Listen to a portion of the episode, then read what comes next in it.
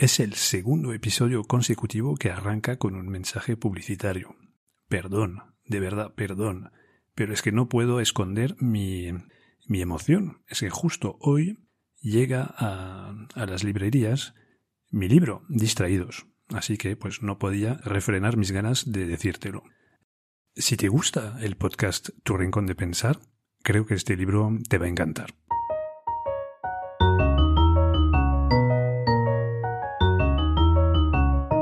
Te llames Aristóteles o Antonio García, Marie Curie o María Pérez, cuando no piensas, la lías. Todos necesitamos un espacio donde entrenar y fortalecer nuestro pensamiento crítico. Esto es Tu Rincón de Pensar.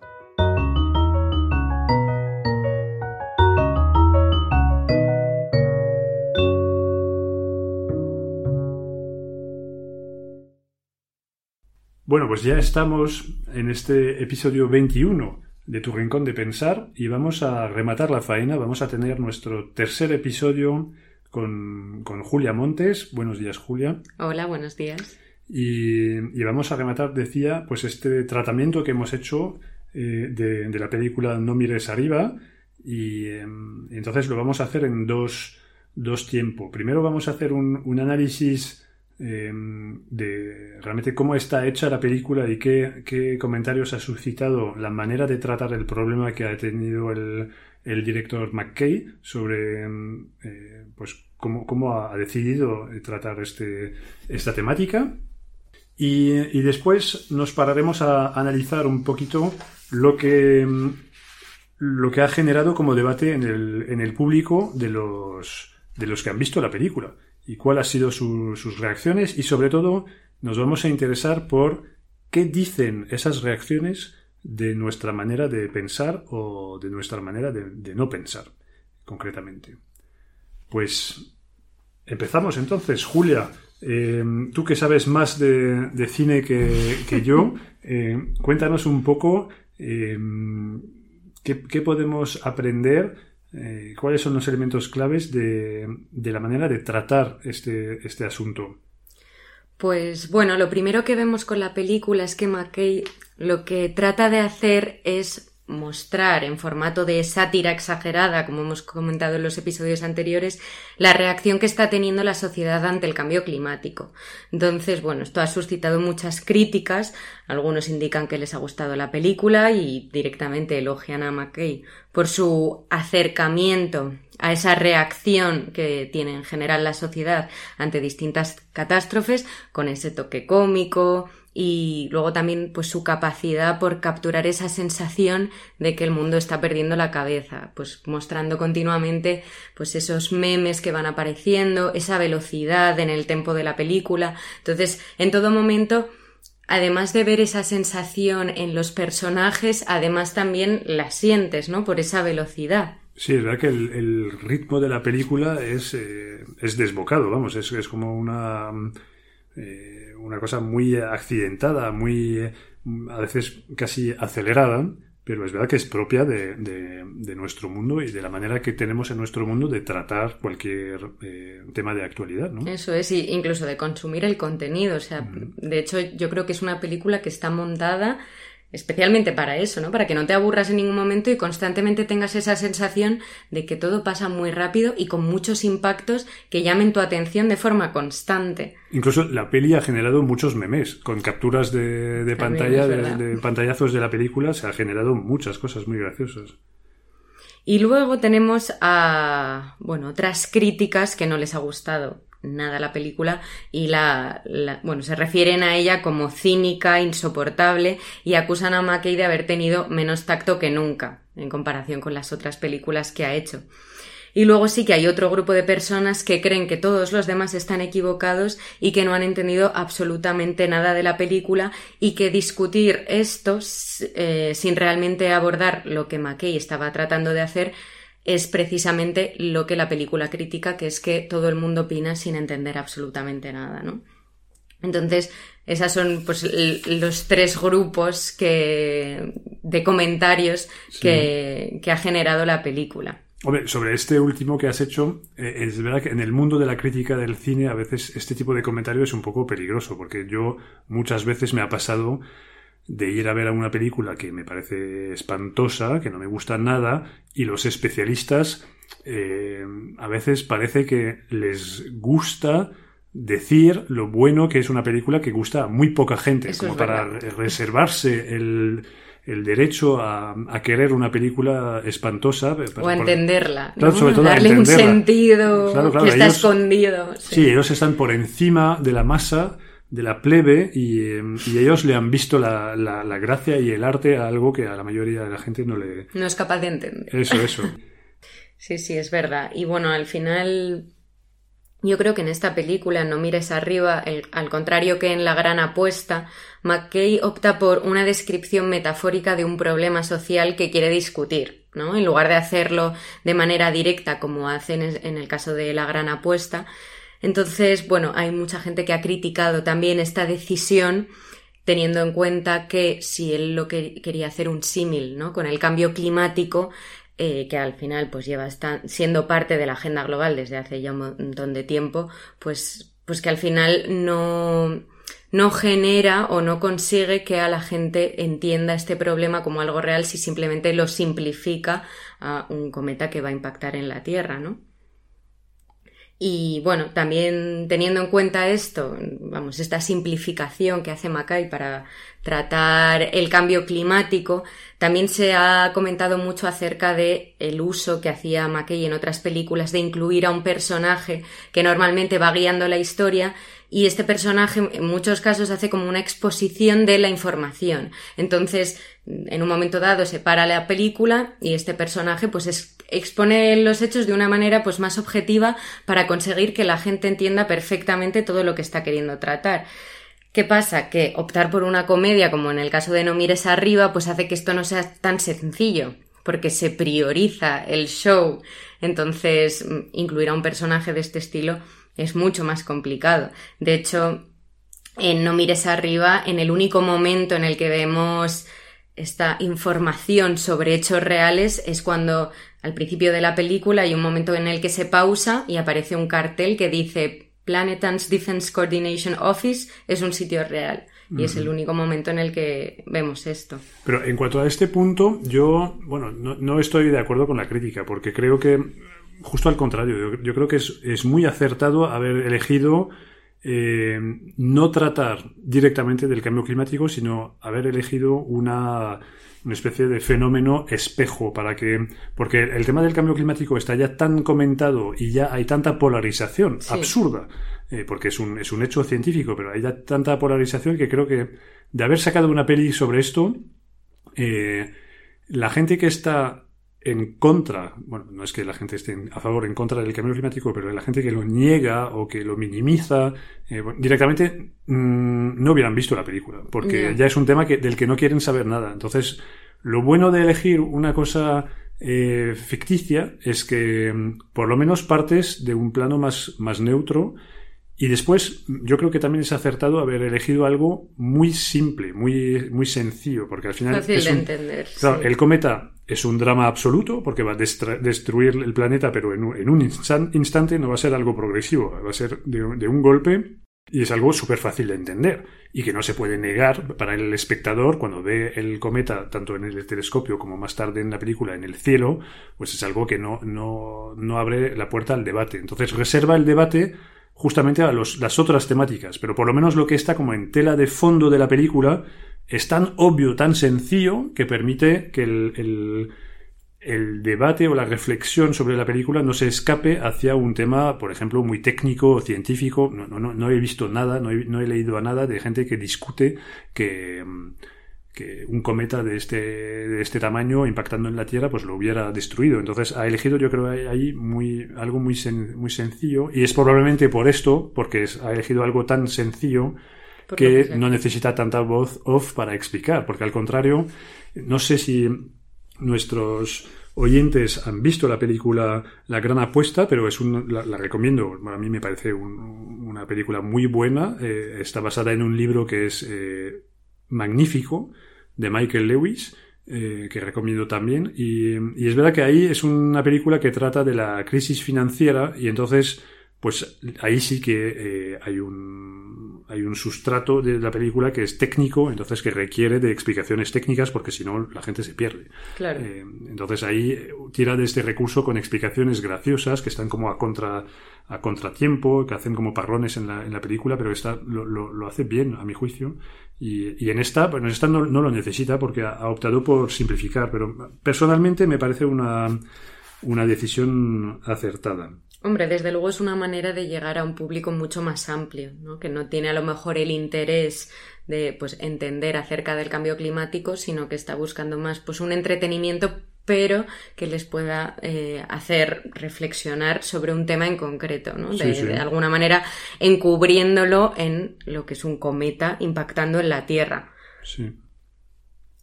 Y bueno, de hecho, esta simplificación, que yo creo que es la que le ha llevado más críticas a McKay, es, bueno, el reducir el cambio climático, que al final es un problema sistémico al que nos enfrentamos, a un Planet Killing Comet, pues limita mucho también las reflexiones que podría haber detrás de esto.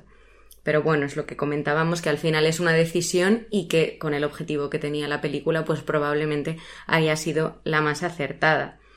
Porque al final el cambio climático no es solo un reto porque va a cambiar el mundo con consecuencias sociales que van a ser significantes para nosotros, sino que además es un problema pues de comunicación, ¿no? Que, que al final es algo muy complejo incluso para la capacidad de comprensión humana, que no es tan sencillo de entender, porque al final siendo un problema sistémico eh, impacta en muchos sectores, tiene muchas influencias políticas, sociales, entonces, bueno, no es sencillo tampoco para describirlo en una, en una película. Y entonces... Incluso eso, en, ahí para salir un poco de lo que es la película en sí, que no trata del cambio climático en sí, pero si ya nos, nos llevamos al, tema, al, al, terreno real, que es eh, donde nos el, eh, el director nos quiere hablar de ese tema de cambio climático, sí que podemos ver que hay un reto para todo este tema, que es que para entrar en el, los modelos de los medios de comunicación, efectivamente, como lo decías, hay que responder a este imperativo de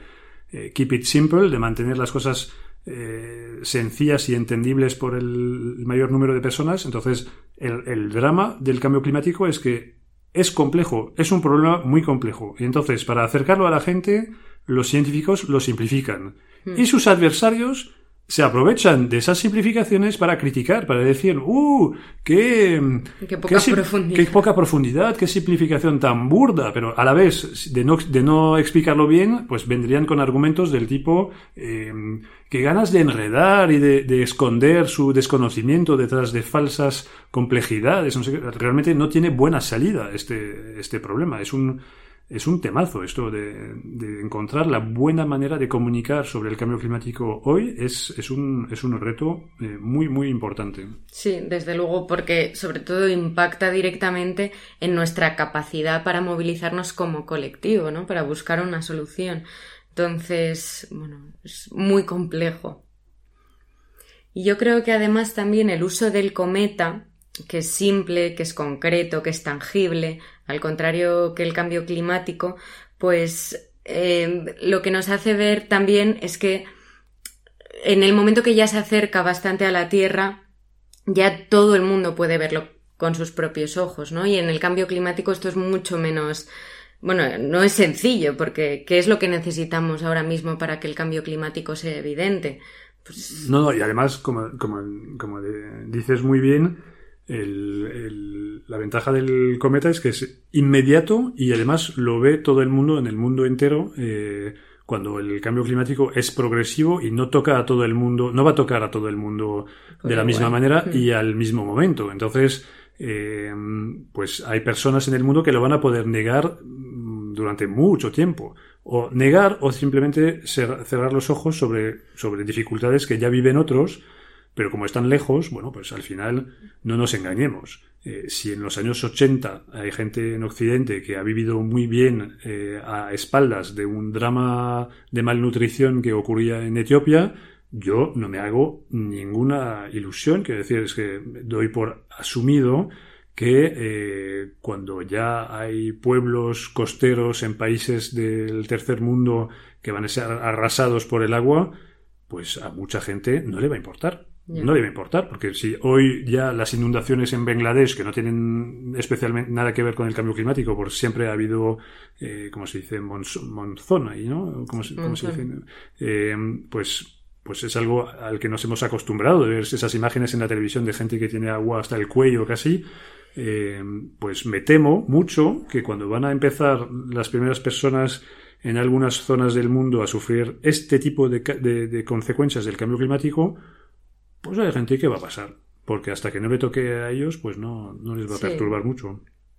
Sí, yo creo que lo comentábamos en episodios anteriores que mientras no nos saque de nuestra zona de confort, pues entonces todo, todo está bien, ¿no? Y no nos vamos a preocupar por generar ningún cambio. De todas maneras, yo creo que, aun habiendo simplificado en una metáfora tan sencilla el cambio climático, sí que McKay consigue reflejar el problema otra vez sistémico eh, al que se enfrenta eh, el cambio climático, ¿no? Que es que los políticos solo se preocupan por sus campañas, las empresas eh, solo hacen algo, se movilizan cuando ven una oportunidad económica y luego, pues que tenemos una cultura comunicacional que destapa como la comunicación real es imposible y nos distrae con escándalos, cotilleos, trivialidades. Al final, pues no nos centramos nunca en lo que es realmente importante.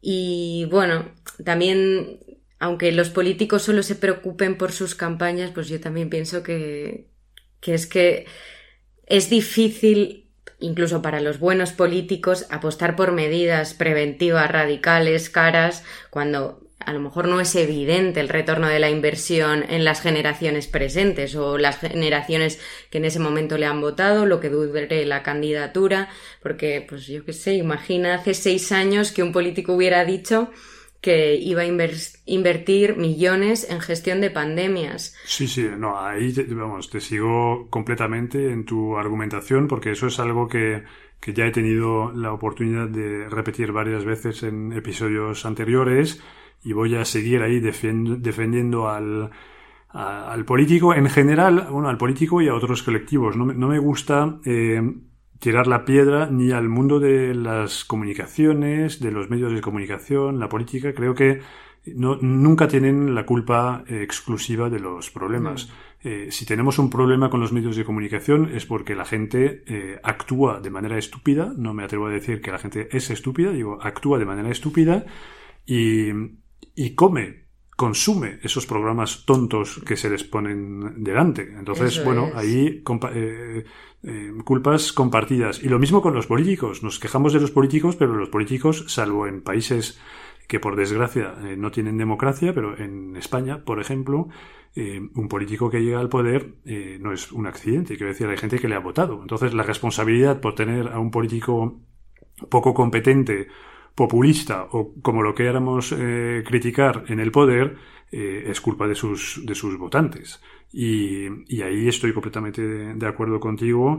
Eh, no podemos culpar a, a, los políticos de no actuar. Si no actúan es porque saben que su no actuación no va a ser penalizada por el electorado. Es que ellos ya han visto que la gente eh, a la gente, por desgracia, no le preocupa lo suficiente eh, el cambio climático para cambiar sus comportamientos de compra eh, o de consumo en general y entonces dicen, pues, ¿por qué voy a yo enemistarme con mi electorado si, si claramente las encuestas y, y, los datos me demuestran que al electorado le apasiona más la final de la Champions o las Olimpiadas que el cambio climático?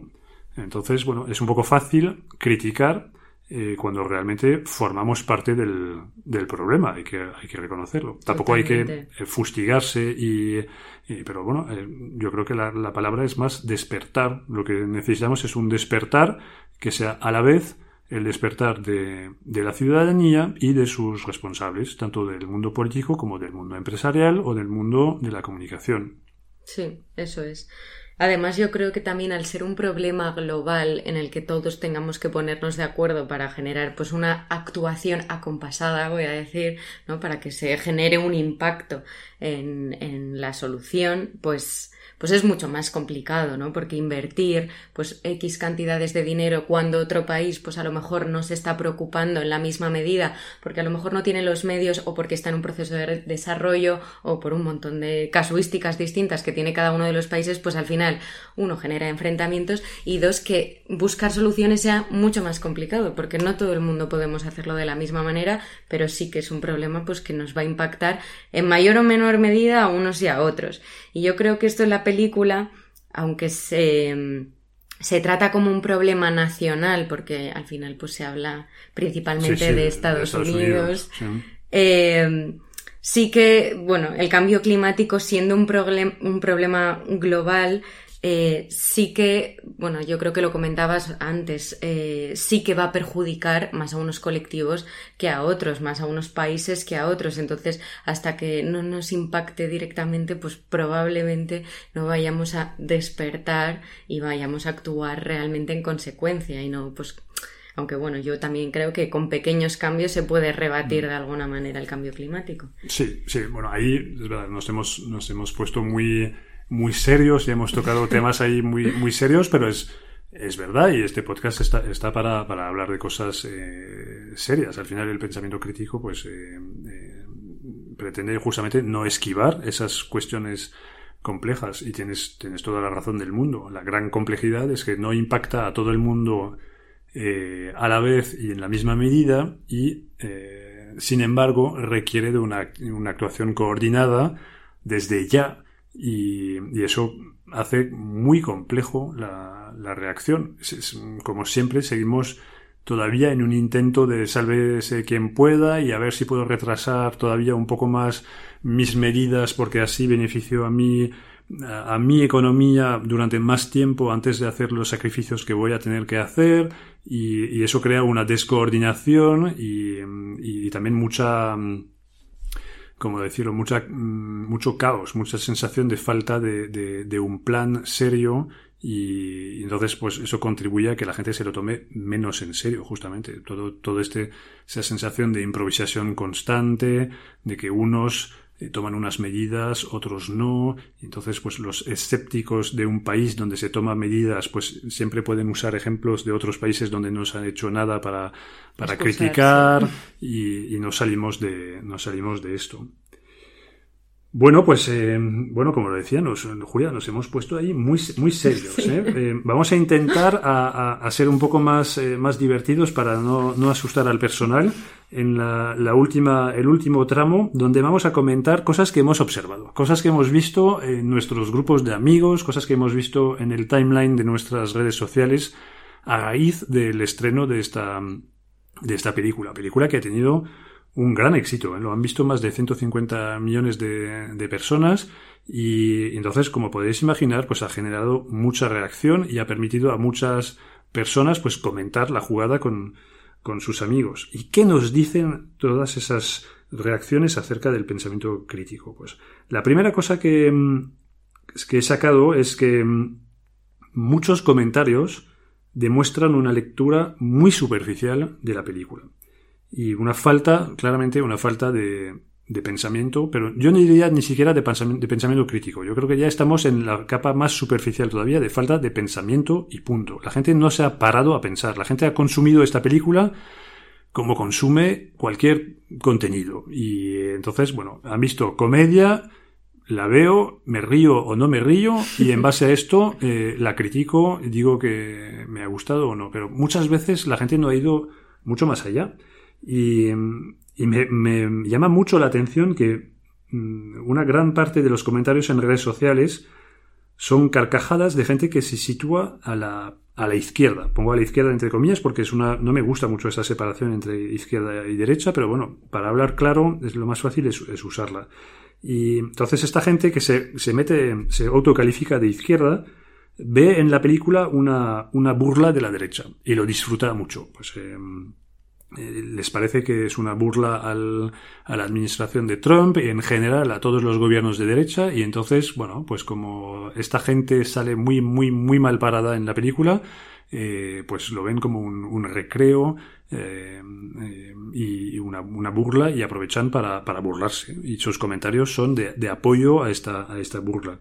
Y del otro lado del espectro político nos encontramos lógicamente a, eh, a la gente de derecha que, que, ha vivido muy mal la película porque se ha sentido eh, pues ridiculizada y, y, entonces automáticamente reprocha a la, a la, película de ser una tontería facilona eh, que, no, que no tiene matices, etcétera, etcétera.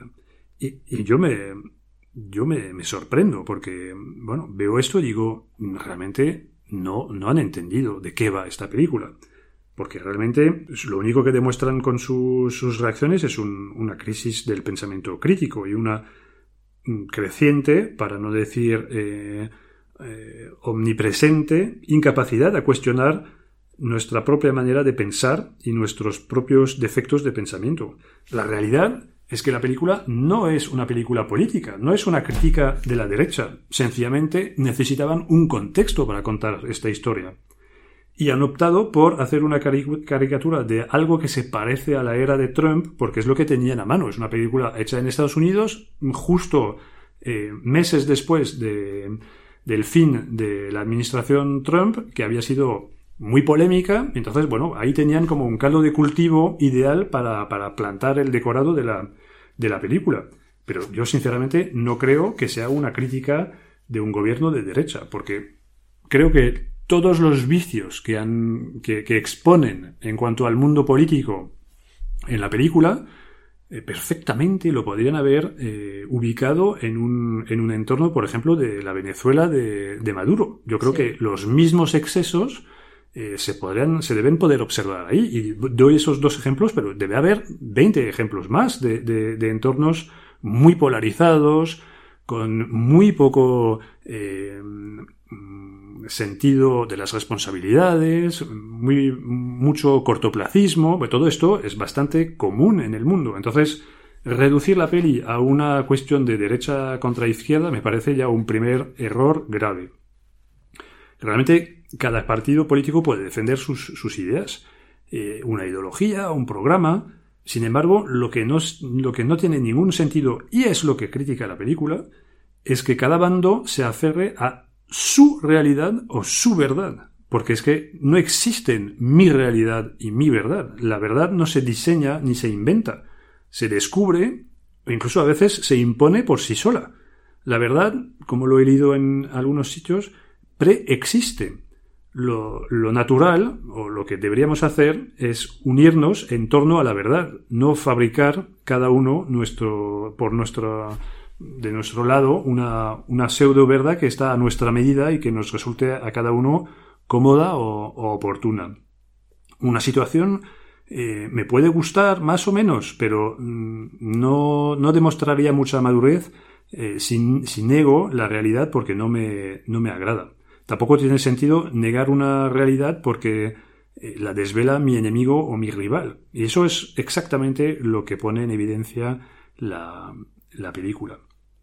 Eh, yo he tenido algunas conversaciones con, unos amigos eh, a raíz de la película y, y era curioso ver cómo me, me di cuenta de que les costaba horrores aceptar un dato científico concreto que es que las vacas son uno de los principales causantes de los gases eh, de, efecto invernadero que, que infine producen, en, que son uno de los elementos que produce el calentamiento global. Y es, esto es un hecho, eso es algo que se sabe desde hace mucho tiempo, que una vaca, por su sistema digestivo, produce gases.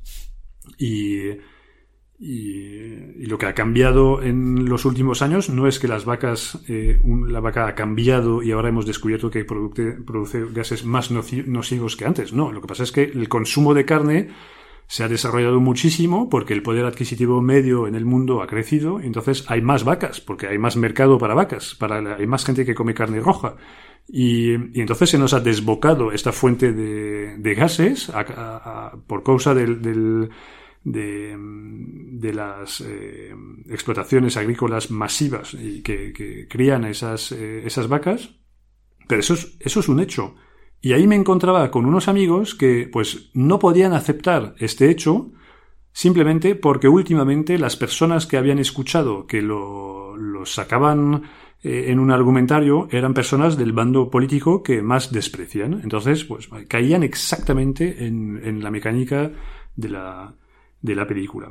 Pero lo vuelvo a decir, la peli es absurdo decir que es una denuncia del, de la derecha o del conservadurismo, tampoco es una promoción de la izquierda o del progresismo. Sí, de hecho a mí me, me, cuesta incluso hasta verlo, ¿no? Que aunque he visto comentarios y he visto pues lo que decías, ¿no? Gente que se ha sentido ofendida y gente que pues por el contrario se ríe de esto, pero yo no soy capaz de verlo en la película, ¿no? Cómo se mm. hace una crítica a la derecha o cómo pues se realza a la izquierda, no, mm. no, no lo veo reflejado. es, curioso, porque yo cuando la vi por primera vez, tampoco. La verdad es que está por deformación profesional, voy a decir, estoy tan metido a raíz de la escritura del libro y del podcast en esos temas de pensamiento crítico que enseguida vi la capa que hablaba de esto en la película. Pero cuando lo vi por segunda vez para preparar el podcast, después como tú de haber visto los los comentarios, ya me fijé un poco más y entendí el mecanismo mental que había detrás de este enfado y esta súper susceptibilidad. Pero es verdad que es. es Porque yo creo que lo que trata la película al final es algo que nos impacta a todos independientemente de la ideología ni del bando político, por decirlo de alguna manera, sino que refleja de forma exagerada, repetimos, pero que refleja una realidad que ahora mismo vivimos en la sociedad. Sí, sí, sí. No, denuncia fenómenos que nos afectan a todos. Votemos a quien votamos. Eh, habla de la epidemia de la distracción, que toca a la gente de todos los, los lados del, espectro ideológico. Eh, habla del discurso de demagogia que consiste en culpar a un enemigo de todos los males. Y esto lo hacen ahora todos los partidos, de izquierda, de derecha, eh, sin excepciones. Eh, habla de la incapacidad de dialogar con personas que, que, han sido etiquetadas como del bando contrario. Y esto otra vez eh, toca a todo el mundo. Realmente son problemas universales y em, y eso eh, me, me, me, parece súper revelador de, de, la mentalidad eh, de, nuestro, de nuestra época que, la gente, que a, que, a, mucha gente le haya costado tanto darse cuenta de ello. Entonces, es el, eso es el primer punto sobre, sobre esta, esta reflexión eh, de, los comentarios. El segundo, que está obviamente, obviamente relacionado con el anterior, es la falta de autocrítica.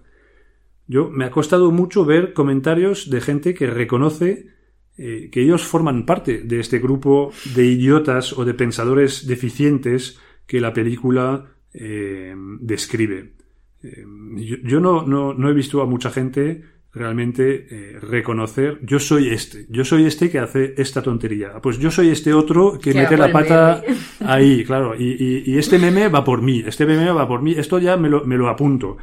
Y es curioso, es curioso, no, no, sé por qué es tan difícil para la gente reconocer esto, cuando muchos de los mecanismos que denuncia la película no es que sean eh, taras o defectos que alguien pueda tener y que los otros no tienen. Muchas veces son sesgos que se sabe que todo el mundo tiene. La cuestión no está en tenerlo o no tenerlo. La cuestión es ser capaz y tener el rigor y la voluntad de reconocerlo e intentar neutralizarlo de vez en cuando, porque no podríamos vivir neutralizándolo eh, continuamente, pero por lo menos aceptar que existe. Y no, no, es que ahí mm, la gente pretende negar lo que es imposible de, de negar. Y, yo lo digo con, con, más cariño todavía que, lo, lo, repito, yo he escrito un libro sobre esos temas. Eh, la gente tendría a decir que soy un experto en esta materia. No me gusta porque yo he escrito un libro de, de divulgación. Es decir, no soy, no soy un experto en esas materias. He hecho una recompilación de, de cosas. Pero sí que estoy muy atento a esos temas. Eso sí que lo reconozco. Estoy muy atento. Pero a pesar de ser súper atento, meto la pata como la gente de la película. soy consciente. Cuando vi la película pensé, jo, esto lo hago.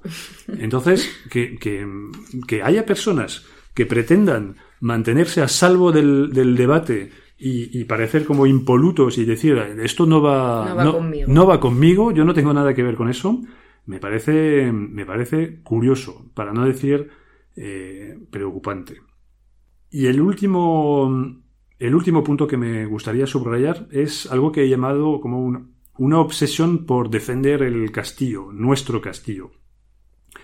No sé cuál fue tu experiencia personal, Julia, pero la verdad es que me ha resultado muy complicado tener conversaciones eh, que yo calificaría de enriquecedoras con, amigos acerca de la película, porque eh, la gente me parece que no entiende esto que hemos dicho en el primer punto, que, el mensaje de la película se encuentra a un nivel apolítico, o por lo menos no partidista, pues es que esta gente no está, no quiere salir de su lectura politizada.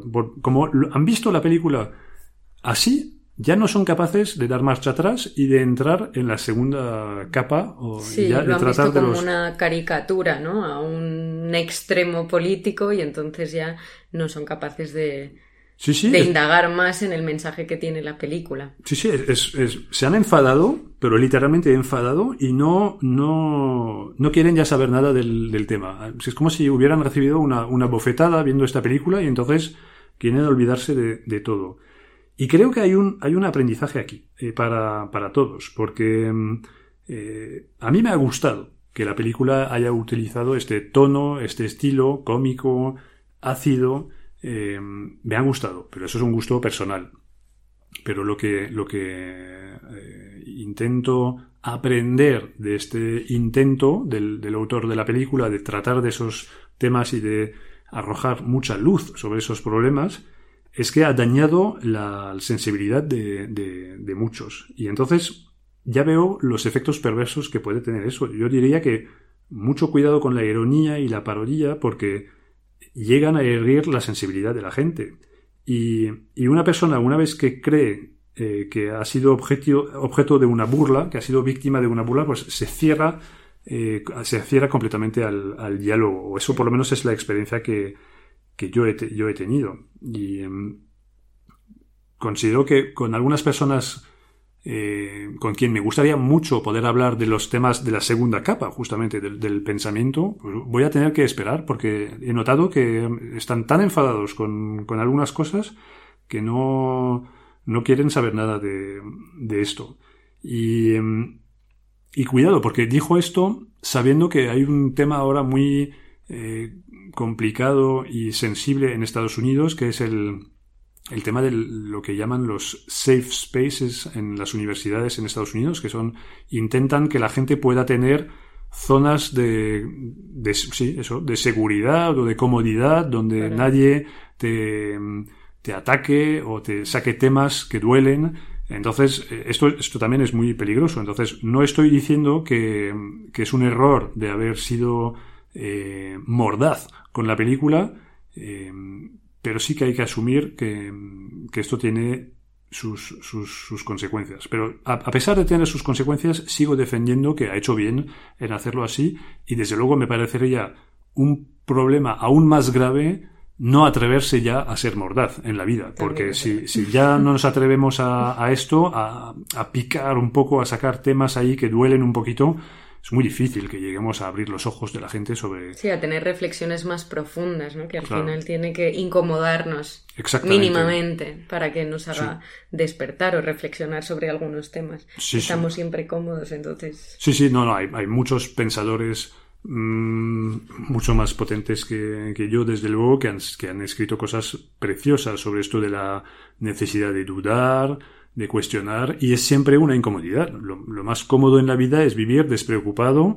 y, sin hacerse grandes preguntas. Pero bueno, no es porque es cómodo que es deseable y, al final, pues eso, activar su pensamiento y tener un pensamiento crítico, entrenar el pensamiento crítico, es exponerse al error, a de vez en cuando reconocer que te has equivocado.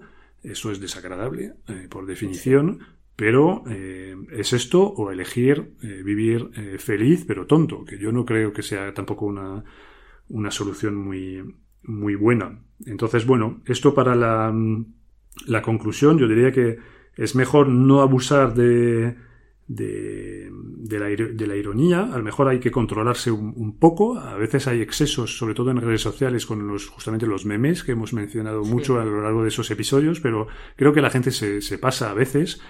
Y sobre todo, eh, yo veo en mi entorno, hay mucha gente que se pasa porque manda muchos memes agresivos en cuanto a eh, dirigidos a ciertos colectivos o a ciertos pensamientos o, escuelas de pensamientos o, simplemente manera de ver la vida que pueden tener eh, personas y ellos mismos, al contrario, son súper sensibles a los memes del, del, otro bando. Y digo, esto, esto no, es, no es sano. Si, si tú no eres capaz de recibir con una sonrisa eh, o con capacidad de auto, sí, de, reírte de ti mismo, eh, los de los demás, por favor, no mandes, no inundes las redes con cosas, con burlas de estas, porque hay, que, hay que ser un poco coherentes. Yo, me atrevo a mandar cosas porque la verdad es que eh, me gusta recibirlas también, porque al final te hacen reflexionar.